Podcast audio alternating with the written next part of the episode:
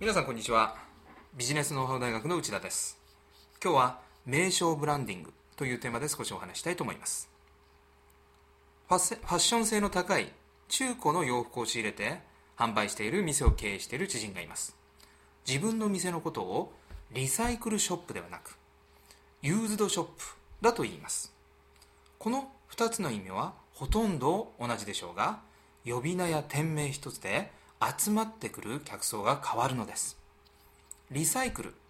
というと主婦を中心とした年配の人が多く集まりユーズドというと若者が中心に集まります。売る商品やサービスばかりに目を向けることは悪いことではありませんが会社お店そして製品の名前一つで差別化できることもあるのです。ガリバーも自社の業務のことを車の下取りとは言いません。下取りではなく買い取りなのです。下取りをする業者がたくさんあった中後発にもかかわらずガリバーが大成長できたのは少なからず買い取りとしたところが勝因の一つに違いありません。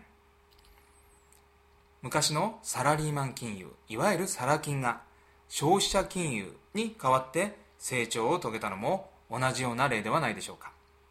さああなたのビジネスでも商品サービス名などもう一度名称を考え直してみてください。今回はここまでです。それではまた次回をお楽しみに。